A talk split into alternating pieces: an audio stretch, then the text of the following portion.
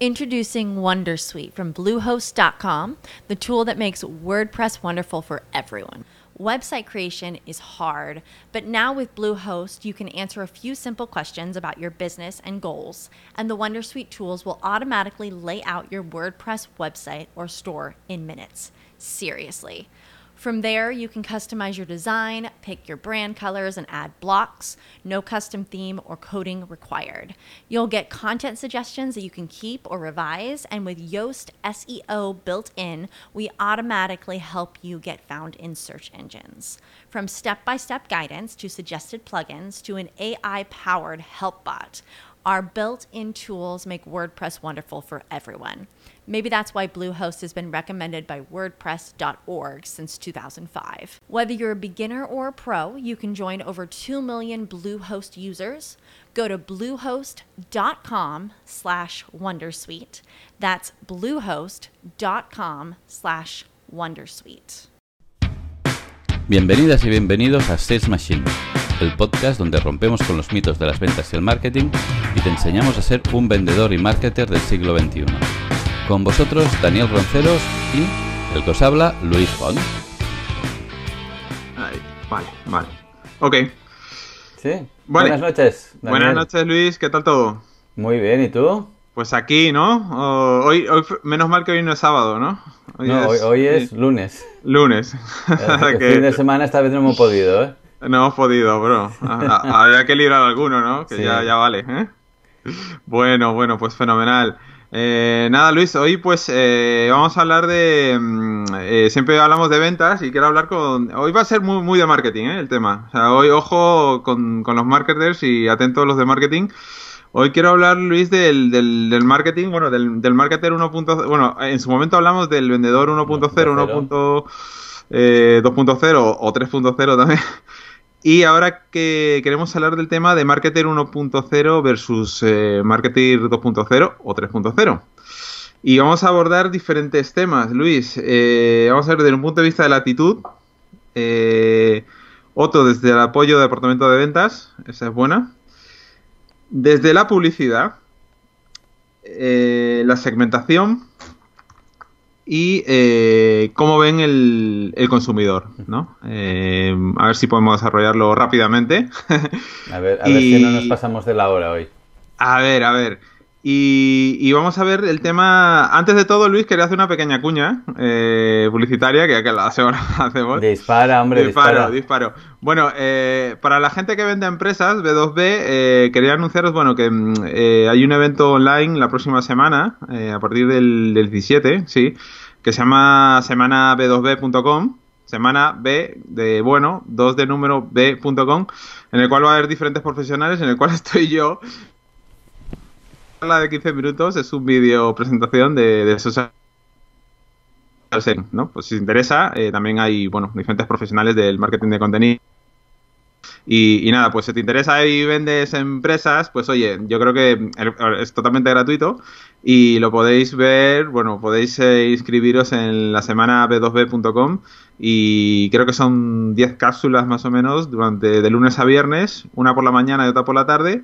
Y oye, es gratuito y yo es el, yo creo que es el único evento online así B2B eh, potente que por lo menos echarle un vistazo a los ponentes, estoy ahí. Y, y nada, pues nada más. Luis, eso simplemente. Ah, pues solo por ver a Daniel, no os lo perdáis. Ah. No os lo perdáis. Bueno, ahí he, he tratado de comprimir en 15, eh, o sea, comprimir todo en 15 minutos que ha sido eh, dificilísimo, porque hay tantas cosas en Luis que, que se me escapaban. O sea, lo he, he podido, vamos, he hecho malabares ahí para poner todo lo que podía. Pero bueno, bueno, seguimos, Luis. Eh, vale. Eh, el tema de actitud del marketer. Vamos, eh, quiero ver desde el punto de vista de la formación y del miedo al cambio. El marketing 1.0, el marketing 2.0. Vamos a hablar. eh, ¿Cómo lo ves? Eh, ¿Hay diferencias o no?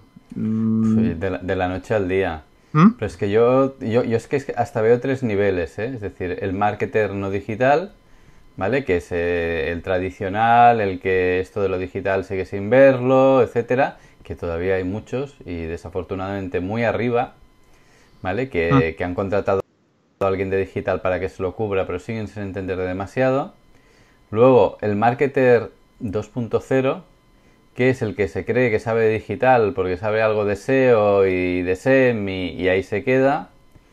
Y el 3.0 que empieza a utilizarlo todo, desde el marketing de proximidad, el, inbound, el outbound, eh, todo tipo de, herramientas a, su disposición. Y hay, y hay tres niveles, ¿eh? o sea, hay quien se cree que porque sabe algo de marketing, de marketing digital es realmente un marketing, está haciendo un marketing avanzado, es un marketer avanzado y no es mm. así. Hay muchísimo más por delante en todo lo que es tecnología de marketing que, que, no, que no están utilizando ni, ni, en algunos casos se conoce. Entonces, bueno, yo creo que hay hasta el 1, el 2 y el 3. O sea, ¿tú crees que los, los marketers que contratan eh, a otro profesional digital no son para nada, o sea, digital. bueno, eh, a menos apuestan, ¿no? Por ello, ¿no? depende, ¿Ah? depende. Hay, hay quien, yo, creo que por lo menos tienes que saber qué haces, qué pides y, cómo, y, cómo estás trabajando, cómo puedes utilizar el medio, ¿vale? Y simplemente, yo, yo lo veo sobre todo, cuanto más grande la empresa, mm, peor. O sea, por ejemplo, están las agencias de medios que les están vendiendo basura a las grandes compañías. Directamente las agencias de medios están estafando a las grandes compañías porque les están... Con mucho dinero. Con mucho dinero, millones de euros en mm. publicidad, ¿vale? Eh, están soltando anuncios sin segmentar, simplemente para generar clics o para generar descargas o para generar lo que sea, y que cuando se les acaba el inventario venga más y más. Y no están interesadas absolutamente ni en segmentar ni en, ni en mm. que esa publicidad esté llegando a quien tiene que llegar. Simplemente quieren que se gasten el inventario lo antes posible para generarles más inventario y generar más ingresos.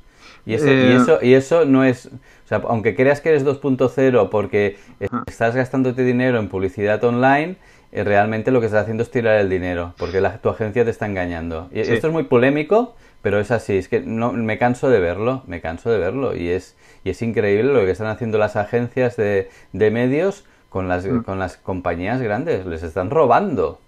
Sí, sí. Y, está, está, estás hablando, eh, yo quiero meterme ya en el sector de empresa a empresa, de B2B, Luis.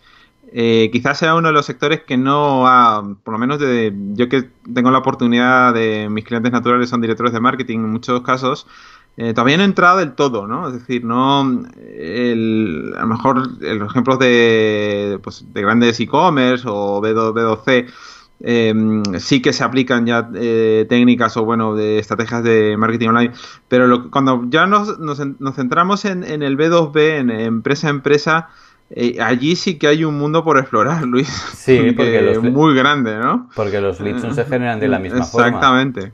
Pero se utilizan muchas veces métodos muy parecidos. Eh, sí porque unos, unos Google AdWords bien, bien estructurados y, y bien bien escritos y bien segmentados con las palabras clave correctas y las palabras negativas y todo lo que se tiene que hacer, son capaces de funcionar ahí. Hasta los errores ortográficos, ¿no? Algunas veces ponen la gente para en AdWords bueno, no para eh, tiene su sentido. Me parece muy inteligente, claro que sí. Sí, eso tiene mucho sentido. Yo lo descubrí en el, en el Master que dice que hasta los errores ortográficos servían. Era una cosa tremenda, pero es así. Eh, el tema e, es, que eh, hemos antes, antes de, hacer este podcast, estuvimos hablando con Luis con el tema de los blogs, ¿no? Que, muchas empresas de B2B eh, iniciamos los blogs y luego los tenemos abandonados. Y, realmente, ya ya aporto un poco lo, que veo yo. realmente yo no tenemos, por lo menos en el sector B2B, esa, esa mm, que a partir de un blog se puede generar eh, leads, ¿no? Es decir, a, través de un contenido se puede generar eh, potenciales clientes, ¿no? Yo creo que hay muchas empresas que tienen blogs, escriben en social media, en, redes, eh, hacen sus posts, pero no tienen metida en la cabeza que es posible conseguir clientes a, través de, esos medios, ¿no? Yo creo que todavía no tienen esa conciencia o aportar ese, ese capital o ese valor, ese capital humano para poder generarlo, ¿no? Yo creo que es la gran diferencia entre la gente. Es, la, es, la, base del inbound marketing. Sí, es, la, primera, es el primer peldaño, ¿no? Es la base del inbound marketing, tener un blog que, repito, no hace falta que esté escrito, puede ser vídeo, puede, ser infográficos, en según qué sector pueden ser hasta fotos, puede ser escrito. Eh, eh, hay mucho contenido que se puede poner ahí. No, no, hace falta que solo sea un post. Eh, bien redactados. Puede, puede haber contenido de calidad en vídeo, cada vez hay más contenido de calidad en vídeo. Según el sector pueden ser fotos. y Sí, esto, en Sí, fin, sí, lo eso, que eso queramos. está bien, pero yo creo que un poco las empresas abandonan el blog porque realmente no le ven un beneficio y no saben cómo sacarle ese beneficio. Es decir, hay empresas que, que hacen un blog, un blog fantástico, de un contenido genial, pero realmente eh, no es que, o sea, la cosa no es relucir aquí, ¡buah! Hacemos un contenido increíble. La cosa es sacarle un rendimiento, ¿no? Yo creo que eso todavía no, es- no son conscientes de, de- de decir, eh, vamos a sacar un rendimiento al contenido, vamos a sacar un rendimiento a esto. Y cuando tengan eso bastante más claro, sí que los blogs van a funcionar y van a ser una generación, Bueno, ¿no? O sea, yo, yo- yo te explico mi experiencia con eso, que fue muy, muy buena.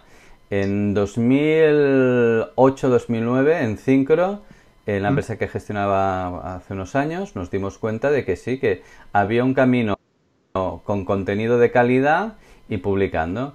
Entonces empezamos a publicar un post cada día de la semana, cada día a las 11 de la mañana y que no duraba más de 8 minutos. Sí, sí, pues que éramos 8. Una compañía pequeñita en aquel momento, éramos 8. Bueno, fue un camino duro porque costaba publicar cada día, nos lo repartíamos, etcétera. Bueno, años después llegamos a tener un domain authority, creo que era de casi 78. Es decir, un domain authority de 78, para que los que no sabéis, es eh, un- el nivel de posicionamiento que te da Google de, de- de tu, de tu página web. Cuanto más alto, por ejemplo, Google tiene 100, cuanto más alto sea ese número, mejor te va a posicionar en el buscador. Aparecíamos en todas las palabras clave que queríamos Claro. los primeros sin pagar y una parte importante de nuestros leads llegaban sin ningún tipo. Nunca hicimos publicidad de pago. Ahora, fue un ejercicio eh, de disciplina. Y yo le digo a la gente que cuando se mete en esto, sobre todo los que son directivos, digo, mira, ahora vas a elegir dos empresas. La empresa que vende tu producto, sea el que sea, y una empresa editorial. Y tendrás que estar preocupado por la edición diaria, que salga, que tenga el contenido de calidad e ir buscando contenido interesante para tus clientes y tus potenciales clientes. Y funciona la verdad que muy bien. Y eso era inbound marketing. Yo en ese momento no tenía ni idea de lo que era el inbound marketing, ni que estaba haciendo inbound marketing, ni además que estaba haciendo inbound marketing sin una herramienta, ¿vale? Porque eh, además en aquel momento las herramientas eran Eloqua y Marketo eh, para hacer un buen marketing, que eran carísimas y no las podíamos pagar. Hoy en día sí la hubiéramos podido pagar porque hay herramientas muy buenas y muy baratas. Y ese, eso es lo que eso es lo que te marca. eh, O sea, hicimos marketing 2.0 sin saber que hacíamos marketing 2.0. Eh, eh, Está, está claro, ¿no? O sea, yo creo que en España hay muy pocas. Yo creo que Inbound Clary sí que saca un, un post a la semana y luego ya yo veo ya. Bonsaica a nos, ya- nos saca un post al día. o- sí, sí, sí, pues saca un post, un post a la semana, perdona. Los viernes es cuando envía el email, se, va- se me va. y que sí saca un post al día. En Estados Unidos ya te vas a nivel Haspot Sales, esos son Haspot tiene dos, dos blogs, uno de sales y otro de marketing, y te manda un email, uno primero el de sales y luego el de marketing, y luego ya en salesarcade.com, Save for Life, bueno, ya en Estados Unidos el nivel es, es, es brutal, ¿no? O sea, ya es diario, son, digo, de esta gente donde saca tanto contenido, madre mía. ¿Serán becarios o...? Y luego también tienen mucho guest posting también, mucho Sí, sí. blogger que invitado, pero es, es brutal, brutal, brutal. Bueno, y la que se nos viene con el podcast, que eh, ¿Eh? la- ya veréis, ya veréis, eh, de aquí a un tiempo la mayoría de vosotros, ahora estáis escuchando este, pero escucharéis podcast con más asiduidad. Exactamente. El, el otro día estaba con un amigo que, que, bueno, que tiene mucha, mucha relación todavía con Estados Unidos, está medio allá, medio aquí, Ah. y me decía, no, no, si hay podcasts que tienen presupuesto de producción, un podcast eh, de negocios, 6 millones de euros al año para producir el podcast. Luis, con eso tenemos para producir. Vamos, no, yo- tú y yo producimos, ¿cuántos, cuántos producimos con eso? Uno a la, a la hora, 24 horas, 24 podcasts al Producimos día. unos cuantos, sí, sí. 24 podcasts al día, ¿eh? Pero imagínate, un podcast de presupuesto 6 millones de dólares, eh, no de Wow. euros, eh, de dólares. Eh, Me parecía, digo, eh, digo, es posible, dice sí, sí, y además era un podcast muy bien producido, evidentemente por un presen- ex presentador de, de la radio americana, pero que, que tenía... mm, Nivelazo, Sí, ¿eh? sí, con publicidad, miles de... No sé si cuántos miles y miles de suscriptores, suscriptores tenía, pero bueno, entonces eh, hay material para hacer marketing 2.0 hoy por hoy. El, mar- el marketing de las aplicaciones, puedes tener tu propia app para fidelizar a los clientes, eso es marketing. ¿vale? Eh, el marketing de proximidad, hacer que cuando alguien pase ce- cerca de tu, de tu tienda, enviarle un aviso que hay ofertas, todo eso es marketing digital. Y bueno, Sí, ya sí. No, no es que veamos lo, lo más básico, todo eso es marketing digital.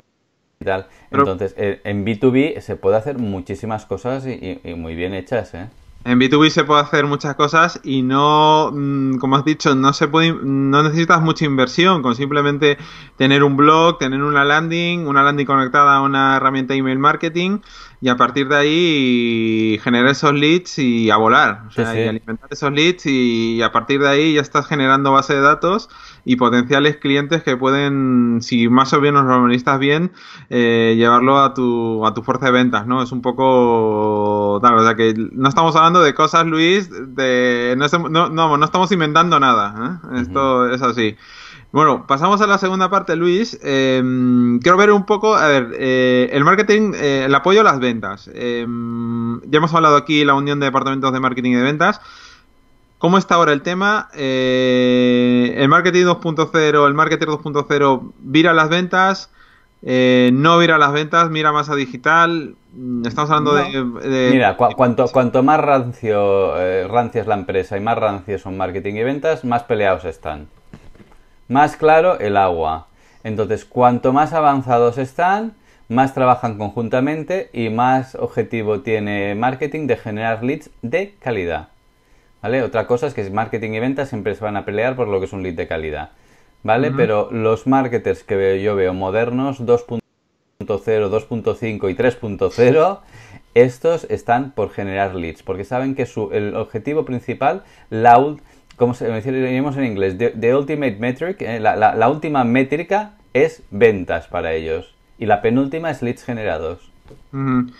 Sí, eh, hay muchos departamentos que te dejan, o sea, departamento de, marketing muchas veces te deja el lead y dice, bueno, ya apáñate como puedas, ¿no? Te, lo lanzan aquí y no sabes si está bien cualificado o no.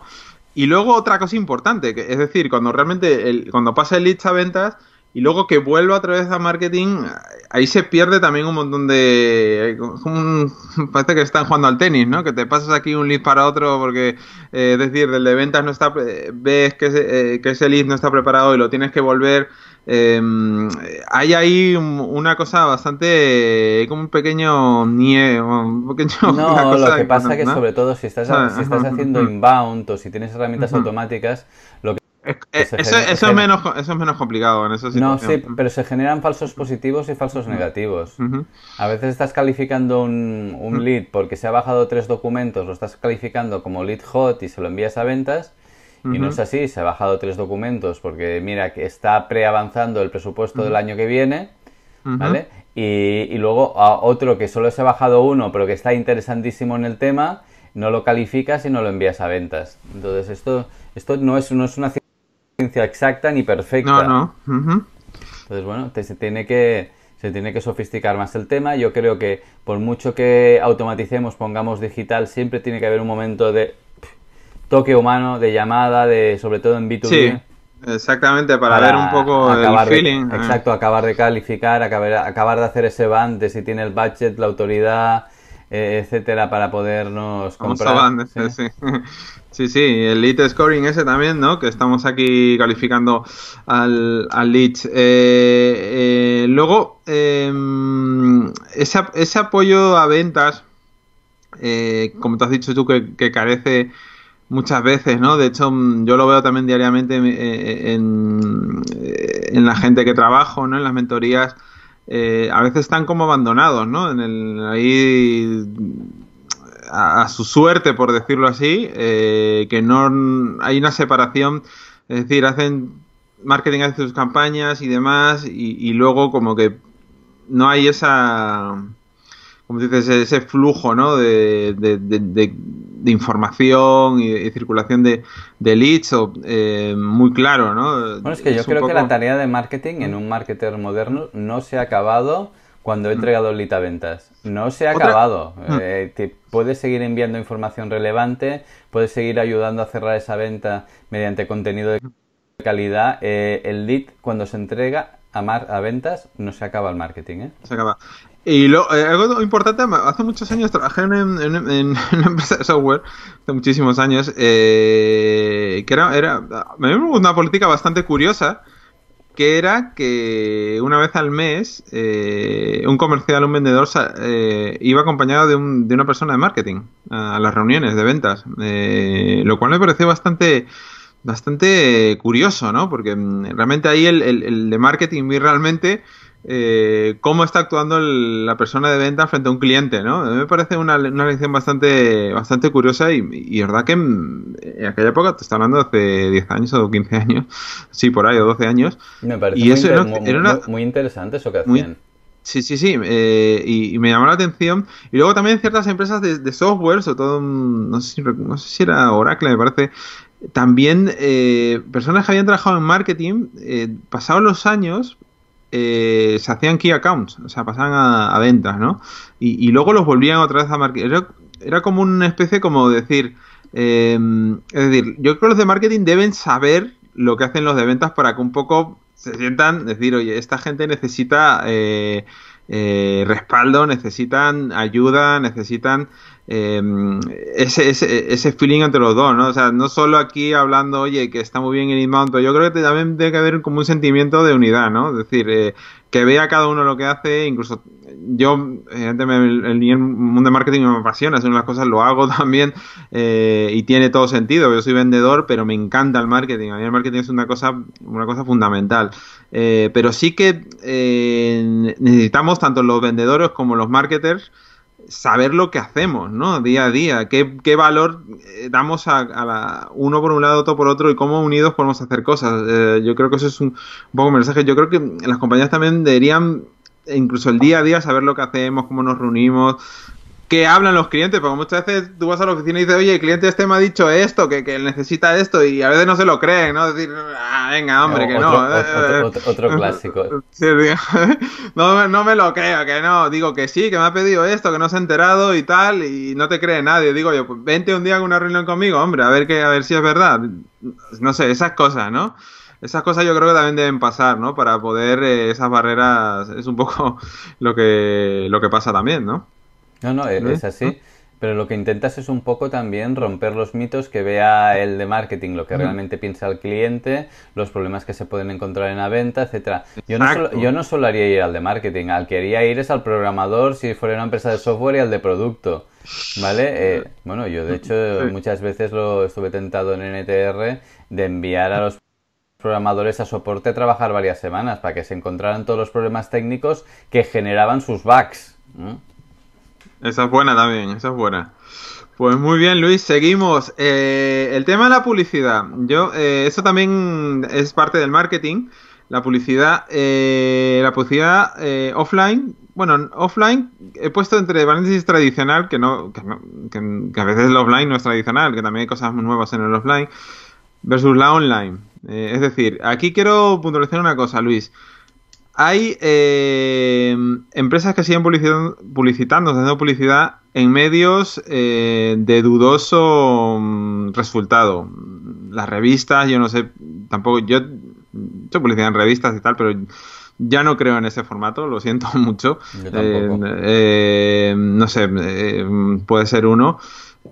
la radio, a lo mejor, bueno, ya a lo mejor ya en en mercados B2C, pero por ejemplo en revistas, pues revistas sectoriales, la típica revista sectorial de, del sector y demás. Eh, también algunos formatos online un poco dudosos, versus eh, ya la publicidad online, ¿no? Es decir, eh, hay también diferencias los marketers, siguen los marketers de toda la vida apostando por formatos de, eh, de toda la vida y no cambian. ¿Cómo, cómo está el tema? ¿Cómo, ¿Qué te has encontrado por ahí? Bueno, tú sigues viendo las revistas del sector y sigues viendo publicidad de los grandes ahí uh -huh. gastando burradas que uh -huh. yo no sé qué resultado tendrá eso. Yo tampoco. No lo sé. Yo lo que sé es que un pequeño eh, es tan insignificante para una empresa mediana o pequeña salir una revista que le cobra una fortuna, el impacto es tan pequeño que ya ni, ni, ni lo intentan. Igual uh -huh. que intentar hacer marketing digital de determinadas palabras clave. Es que claro, si la palabra clave te cuesta 10 euros el clic, 20 euros el clic o 60 euros el clic, que las wow. he visto. 60, eh, madre Dios, eso que... Sí, sí, 60 euros el clic que he visto eh, en determinadas palabras clave. Claro, eso lo pagan los grandes que tienen el dinero y tú te quedas ahí fuera. Entonces yo, eh, de, de, medios tradicionales, el medio que mejor funciona de los tradicionales son los eventos. Los eventos. Eso es lo que mejor funciona. Porque además los puedes transformar en digitales si quieres. Publicas que vas a hacer el evento en digital, eh, promocionas todo el evento en digital, el día del evento lo lanzas y luego después del evento publicas el resumen del evento y la presentación y el no sé qué. Y si lo- luego lo puedes retransmitir un poco, pues mejor. Y si lo tuiteas también. El, evento es lo que mejor Sí, sí, encaja sí. con el... Y además yo es que de los eventos saco muchos clientes. Pero muchos Sí, sí, no, clientes. ah, ah, yo vi una- un post de, de HubSpot que decía de un evento puedes sacar dos webinars y cuatro posts. O sea que posterior al evento. Claro, ¿Qué sentido tiene meter una, una publicación en prensa? Te diría que incluso la radio tradicional, y coincido con otra gente que ha ido a programas de radio de estos Los importantes. podcasts, y- Luis, los podcasts. A ver si Sí, sí, conseguimos pero- su no, exacto, no, no, pero, eh, pero te digo la verdad, la radio tradicional, he visto gente, emprendedores, empresas que han ido a radio y me dicen, y les pregunto, ¿cuántos clientes han sacado? Y dicen, ninguno.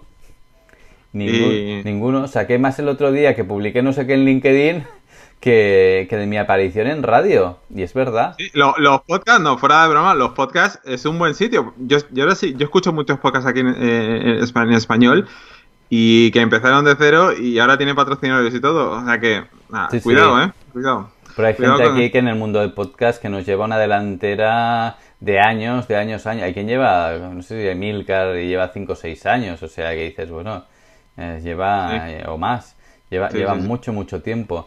Y luego eh, eh, la televisión, la verdad es que eh, tampoco le veo mucho. Sí que hay medios que hacen lo que se llama media for equity, que invierten en compañías startups y a cambio de publicidad, eh, pues eh, consiguen una cantidad de acciones esa compañía. Entonces tú ves anuncios de startups por televisión, ¿vale? El buscador no sé qué, o, o la app para buscar trabajo y todo esto, y dices, ¿cómo han pagado estos? Es, esto dices, no lo han pagado, lo han pagado en acciones.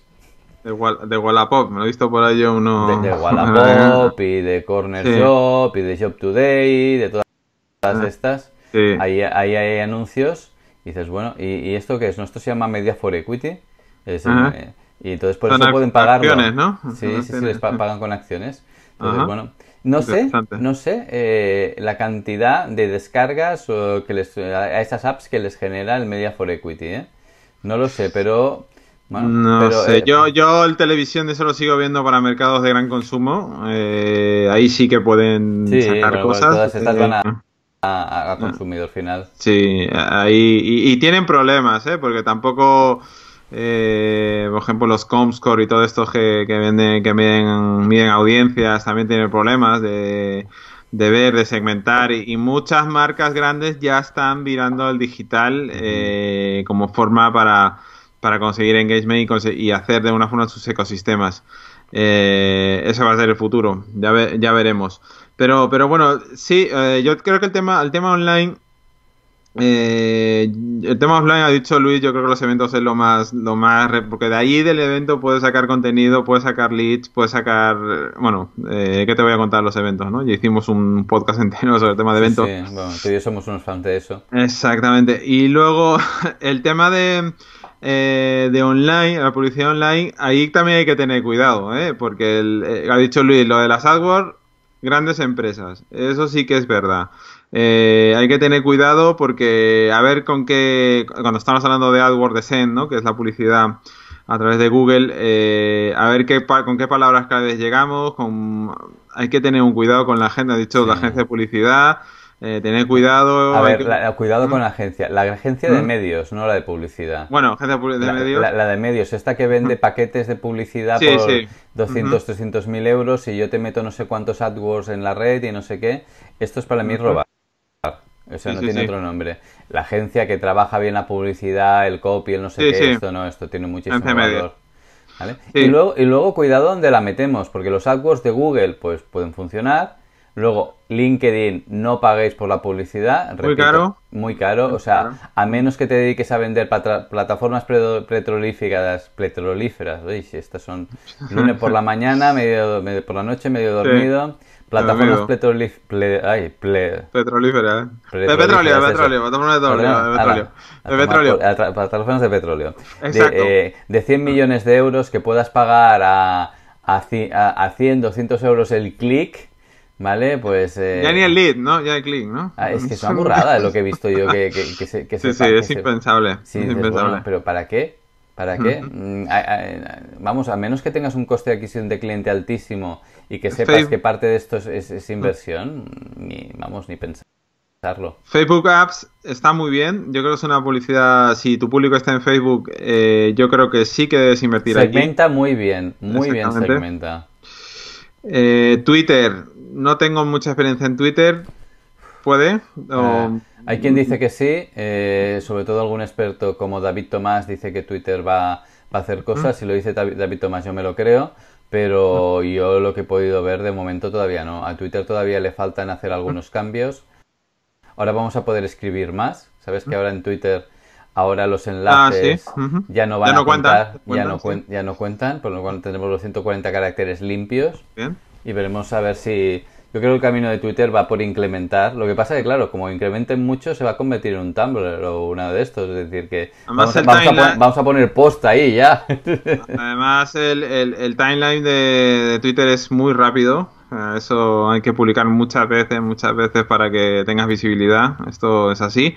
Eh, y luego, eh, otro tipo de, publicidad, por ejemplo, es eh, que sí que lo he visto en algunas empresas que lo hacen bastante bien, es contratar influencers, por ejemplo, del sector. detectar eso, esa gente influye en tu sector, les puedes contratar, pueden hacer posts en, tu, en tus blogs, te pueden no hacer publicidad, pero sí que te pueden dar, eh, a lo mejor hacer un link en un tema. Tienen muchos seguidores, tienes que descubrir, eh, descubrir a tu a tu a ese influencer de tu, de tu, sector que muchas veces es un freelance o algo así o, o, una empresa o algo pero sí que hay gente que tiene una masa social bastante importante. Eso es una publicidad que puedes incluso hablar con esta persona y decirle oye eh, eh, podemos hacer un tipo de intercambio o tal eso es una publicidad inteligente otra forma también es a blogs potentes, eh, también poner algún tipo de patrocinio, link o cualquier historia, ¿no? Yo creo que eso es una de las formas más inteligentes de hacer eh, online, es decir,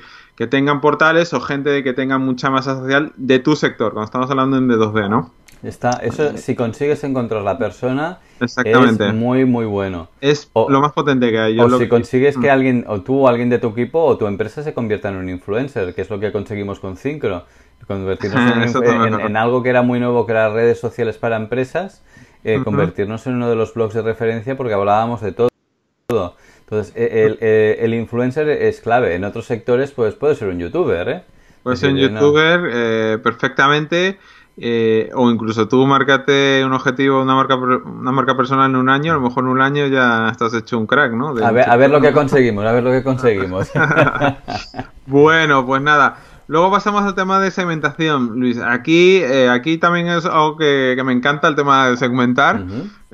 Eh, el, el, típico, este email, email masivos aquí que arrasamos con todo. Eh, el típico email nada segmentado, es decir, que me da información a mí de, ah. de, cosas que no me interesan, digo esto y te das de baja, lo normal es que te des de baja, ¿no? Pero esto es marketing.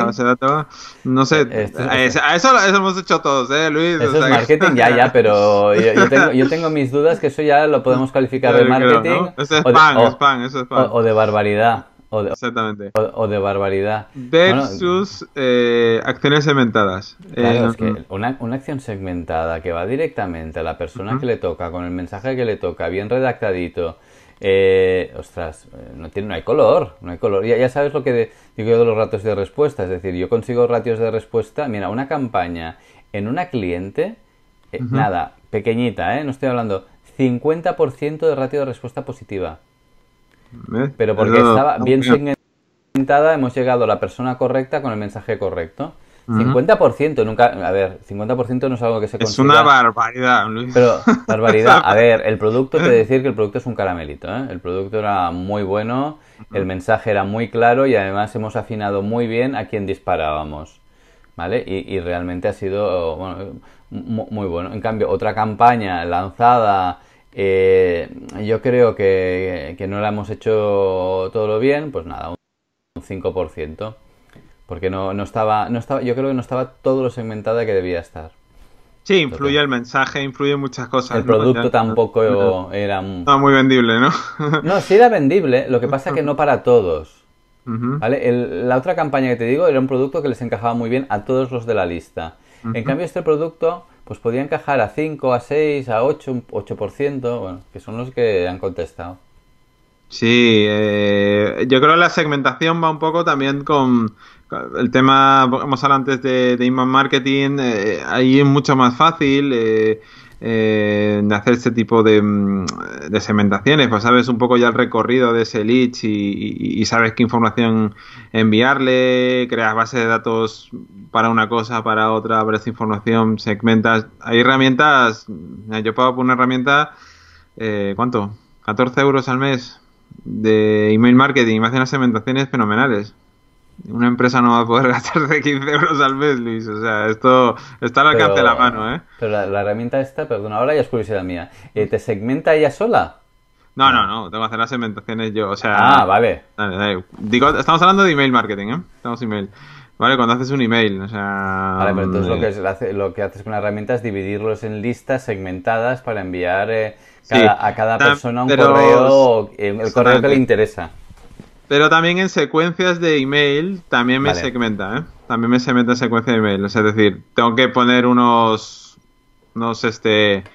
Tags. Unos, sí, unos, unos, unos, unos triggers, ¿no? Bueno, mm, de decir, oye, pues si dan clic aquí, las personas que solo han dado clic aquí reciben este email, ¿no? También tiene sus condiciones, Bueno, ¿no? O sea, va- vas ajustando el funnel además. exactamente. Qué bueno. Bueno, Llega un momento que ya a veces no te... Veces te llegan dos o tres. y tú, pero son los, do- los dos o tres que están interesados. Exactamente. claro. A veces afinas tanto que al, a- al final te queda muy poco, ¿no? Te queda aquí el... eh, te quedan, un- te quedan poquitas Ya, cuentas, pero ¿no? ¿cuánto te ha ahorrado eso en llamadas sí telefónicas? ¿Cuánto sí- tiempo sí te ha ahorrado en llamadas telefónicas? Eso sí que es verdad. Eso Va. sí que es verdad. eh, Es que además vas a ir a molestar, entre comillas molestar, a aquellos que realmente les interesa, no a todos a, a lo bruto. Eso sí que es verdad.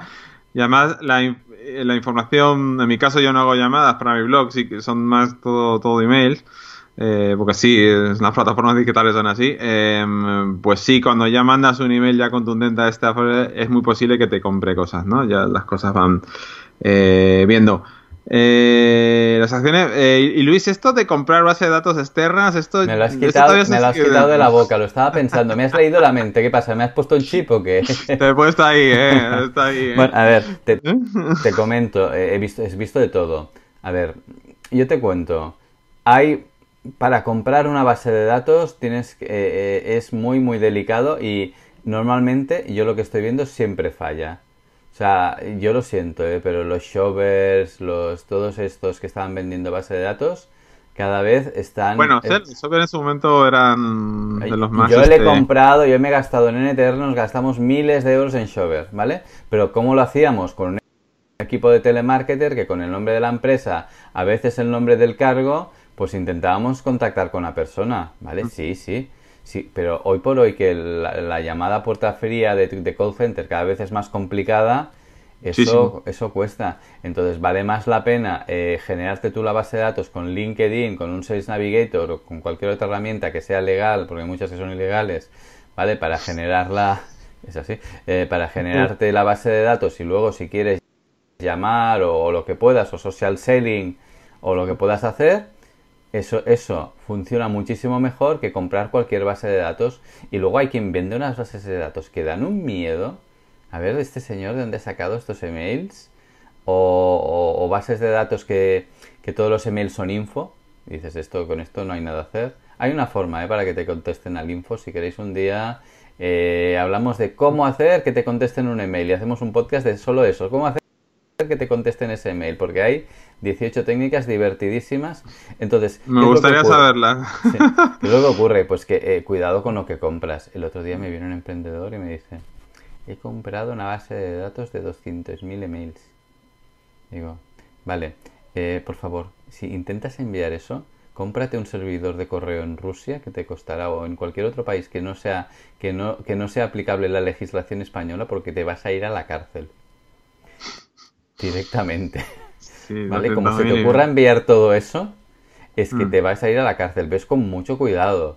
Que, a ver, También de, de LinkedIn hay una forma también de extraer, de extraer emails. También sí, sí, sí, una, no, varias. una forma también Una- de... una- Pero yo no sé si esto está, está- es un poco ya rozando la legalidad, Luis, ¿no? Lo No de, sé, extraer ¿no? el, lo de extraer el email, no lo sé. Lo de enviar el email sí roza la legalidad. ¿Vale? El, el Eh, extraerlo yo creo que todavía tenemos... No, al extraerlo no. eh, es yo el creo que tocamos a- el utilizar ese mail depende. A ver, si te miras, me liado- yo me he mirado la legislación eh, española Yo eh, de- también, de, de correo electrónico. Si tú, creo que lo hemos comentado alguna vez, si tú me das tu tarjeta de visita, yo no tengo permiso para enviarte un email según la legislación española, ¿eh? No lo tengo, ¿eh? Pero la, la legislación dice eh, email comercial, pero si es un email informativo, es decir... Ahí, si ahí está el truco, sí señor, sí eh, o sea, es señor, tú sí que sabes, tú sí que eh, sabes. decir, o sea, si le estás, por ejemplo, no sé, enviando un ebook o un link a un algo, pues dices, oye, me gustaría tal, y yo creo que ya, y yo creo que si te responde ya el, el- el tema ya cambia, Es una aceptación Porque ya- tácita, creo. Pasa que la, la- la ley española está muy mal hecha. Entonces, ya te digo que si yo voy a una feria, te doy mi tarjeta, esperando que me envíes información comercial, no puedo. Le- Con Mm. la ley en la mano, me si tú te, te dirá por denunciarme, me podrías denunciar. Oiga, pero yo conseguí su tarjeta de visita, pero ¿le firmó usted la tarjeta de visita conforme podía usted enviarle correos? Pues no. ¿vale? Entonces, Sí, porque sí. no hay una aceptación, entonces está muy mal hecha. ¿eh? Yo creo que esa- a esa ley se le tiene que dar un- una vuelta. En Reino Una Unido, vuelta. en. Reino Unido, tú puedes enviar un email a un profesional de otra empresa con información publicitaria. De empresa a empresa, de profesional a profesional. Lo que no puedes hacer es a- al señor que de la esquina enviarle un emails publicitarios para venderle una línea de alta velocidad. Ya, a, a ver cómo está el mercado publicitario en, el, en UK, ¿no? Que tiene que estar también tela. Eh, al fin y al cabo, yo creo que, eh, como hemos dicho, yo creo que si mandas un informativo aportando valor desde cero, pues eh, la cosa cambia, ¿no? La, la ley, la ley anti-spam americana o la, la Mm. anti-spam act, eh, una que está, está la, la spam act Mm. famosa, eh, lo que dice es que define spam como correo con publicidad fraudulenta. ¿eh? Ujú. O sea, fíjate una cosa, define el spam como correo con publicidad fraudulenta, que lleva No engaño. tener problema. Eh, eso, es lo, eso es lo que mm, en sentido americano es el spam. Un email publicitario intentando... ¿Fuiste tú el que me explicaste lo que era spam? No. ¿Sabéis lo que, No, yo creo que no. ¿Sabéis lo que es el spam? El spam eran unas latas de carne de la Segunda Guerra Mundial que estaban en todas partes. Entonces la gente empezó a decir, como están en todas partes, esto es spam, está en todas partes. En todas, ¿Vale? está Pues muy eran, bueno. eran- eran unas latas, nos lo explicó así Frank Carrera, saludos Frank, ¿vale? Que quiere hacer un podcast también. Pues También. eso, eh, eh, sí, sí, pues eh, entonces, ¿qué ocurre con, con eso? Pues que ellos eh, entienden que si tú envías información de un producto bueno, tal, no es spam. Ya, ya. Pues muy bien. Pues muy bien, eh, pasamos, eh, Luis, a un punto que es eh, del punto de vista del consumidor. ¿Cómo el marketer 1.1 ve al consumidor actual y cómo el marketer moderno ve al, al consumidor actualmente? Mm, yo creo que hay dos puntos de vista distintos. Bueno, eh, el, el punto ¿Eh? de vista del moderno lo ve como un consumidor muy bien informado al cual se le tiene que dar una información de calidad porque sabe casi más que nosotros y el 1.0 lo sigue viendo como alguien al que él tiene que bombardear de publicidad para que le compre algo. Es así, ¿eh? O sea, el, el 1.0 va por impactos, el 2.0 y el 3.0 van por calidad de contenido, por calidad de información y por generar confianza. Sí, yo ahí tengo que aportar una cosa. Yo creo que el- el marketing de antes era un marketing unidireccional, ¿no? Es decir, recibías, recibías, recibías, recibías y Impactos. y- y- impactos y, y no había un como un feedback, ¿no? Eh, ahora yo creo que la cosa ha cambiado porque ya con las redes sociales, eh, con, con muchas otras herramientas también, eh, pues bueno, eh, en el online se puede...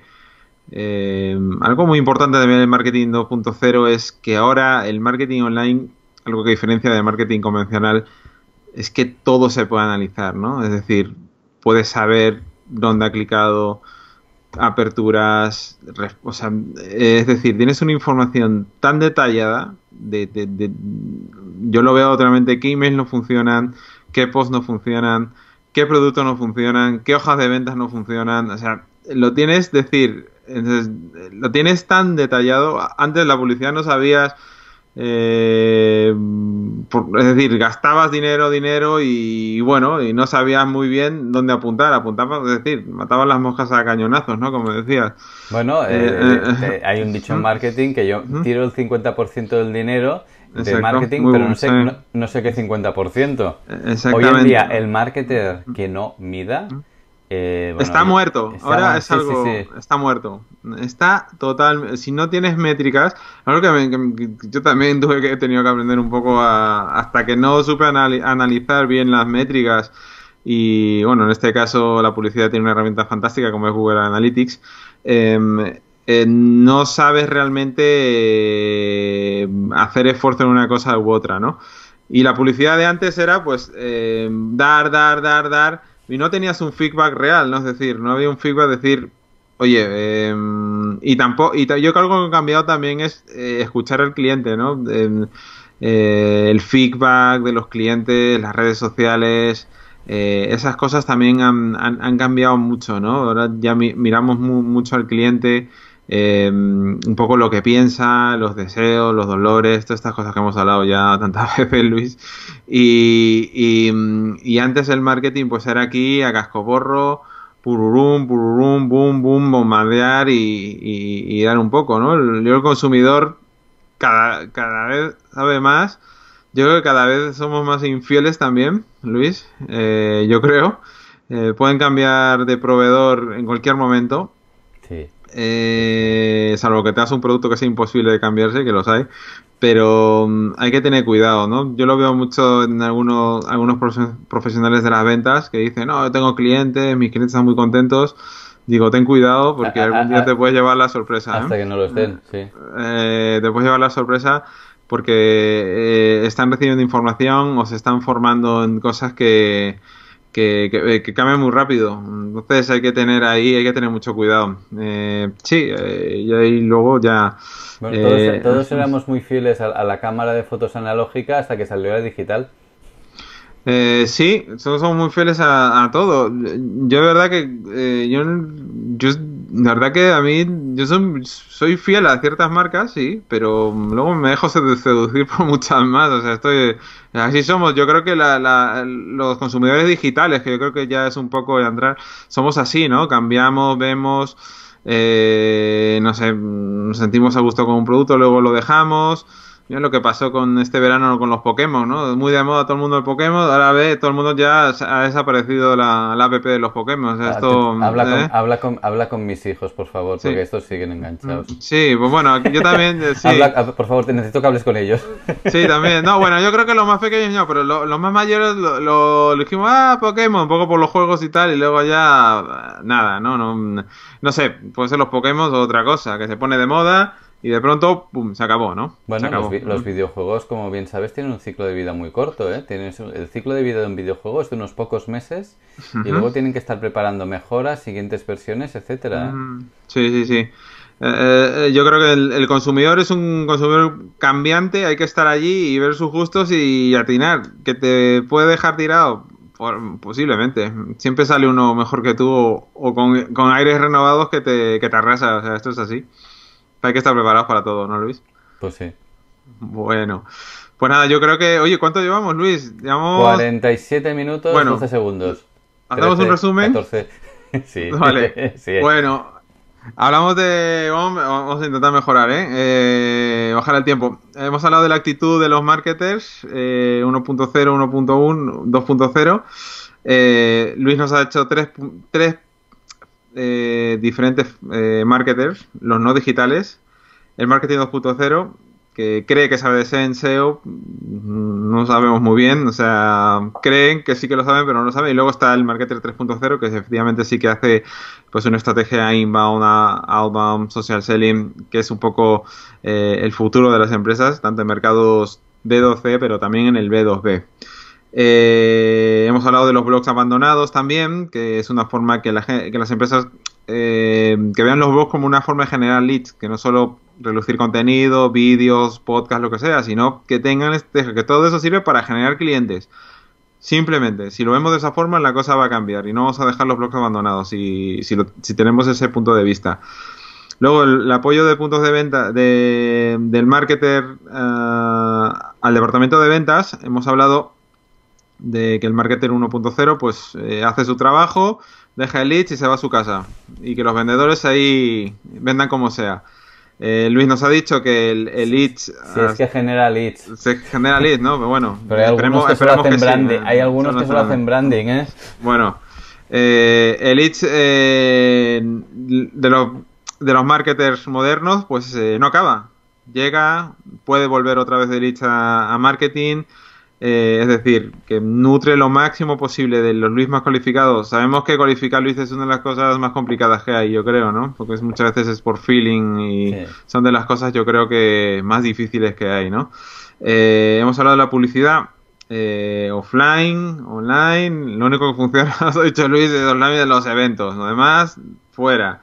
Ni revista, ni radio, ni televisión. Si hablamos de B2B, ¿eh? de B2C, a lo mejor todavía la tele y esas cosas pues todavía atraen, ¿no? Eh, la publicidad online, el SEM, o sea, la publicidad en network, hay que tener cuidado porque hay empresas que hay que, hay que saber contratar y no meterse en palabras claves muy caras y hay que saber administrar muy, bien este, este tema. Hemos hablado también de una cosa que también vi en, algunas empresas, eh, detectar influencers, ¿no? influenciadores del sector para poder asociarnos a este tipo de personas, porque detrás de estas personas hay una masa social bastante importante y podemos generar ahí clientes, ¿no? Asociarte la, tu marca a un, a un influencer bastante importante pues en las redes sociales, por ejemplo. O también patrocinar blogs o portales muy sectoriales donde estén, donde donde estén el nido de tus potenciales clientes, por decir así, ¿no? Es un poco lo que tal. Hemos hablado de segmentación, eh, acciones masivas, decía que Luis dice que eso no existe. Pues yo te digo que sí existe todavía y con acciones segmentadas. Sí, no, sí que existe. Lo que pasa es que otra cosa que mm, funcione. Otra cosa que funcione. Bueno. Se has dicho que no exista. A ver las, a ver las ailas. Exactamente, como las megas. Eh, acciones segmentadas, Está claro. Hemos hablado que, tengamos muy poquitas listas de... Si segmentamos muchísimo, es mucho mejor que, no, hacerlo. A veces quedan cantidades ridículas, pero, pero bueno, son clientes quizás los más calientes que tenga. Hemos hablado de la base de datos externas. Eh, Luis nos ha dicho que se ha encontrado de todo. Eh, nada bueno. Eh, listas de poca calidad. hay que tener cuidado. Si compras listas así, pues hay que tener cuidado. Cuidado con que con lo que te puedan vender. Eh, hemos hablado del consumidor, un consumidor, eh, eh, es decir, como el marketing ve a los consumidores actualmente. He dicho que los marketers 1.0 mm, más tradicionales, pues los bombardean a publicidad, un tipo de publicidad unidireccional. Y los marketing 2.0, pues sí que cree que es un consumidor muy bien informado, eh, que de una forma, pues incluso hemos hablado que puede ser hasta infieles. Hay que tener cuidado con, con, los clientes. No te extraña que un día te diga que no eh, y se cambie de compañía o a la competencia. y, es un poco pues lo que hemos eh, podido ver este podcast, Luis. Oye, genial. Cada día, yo no sé cómo lo haces, si casi no se ve ni que escribes. No, no, no. no, no estoy aquí escribiendo aquí un poco escondido, pero sí, que estoy escribiendo, escribo aquí un poco raro, un día no voy a entender la letra porque a veces escribo un poco jeroglíficamente, pero, pero bien, ahí vamos. Bueno. bueno. Pues nada, Luis, yo creo que lo dejamos por hoy. Eh, lo dicho, eh, nos vemos. ¿Dónde te puede encontrar la gente, Luis? Bueno, en, en luisfon.com, eh, por cierto, recién inaugurada. ¿Vale? lo he visto, lo he visto. Web, nueva desde, desde hoy. Estamos migrando todavía parte de la otra. Si veis alguna cosilla, pues avisadme. ¿Vale? Seguro que saldrá algo, ya te digo yo. Alguna cosilla siempre sale. Lo que pasa es que la, gente que, ha hecho la web que se llama Nova Marketing lo han hecho tan bien que, bueno, que han salido muy pocas cosas. A, veces, te tienes que repasar miles de cosas y con ellos ha sido, ha sido poco, realmente poquito. Y, bueno. en, en luis.com y, en agilesales.pro, que también es nueva. Ah, en dos semanas, dos webs nuevas. Estrenando. Uh, sí, sí, para renovar hace morir. Me hace morir, eso es verdad. Sí, sí, sí. Y nada, pues a mí podéis encontrarme en danielronceros.com, mi blog de referencia. Y, nada, pues lo dejamos por hoy, Luis. Muchas gracias y nos vemos hasta la próxima semana. y aquí finalizamos Sales Machine. no olvides suscribirte para estar siempre al día de las últimas tendencias en marketing y ventas. ¡Hasta pronto!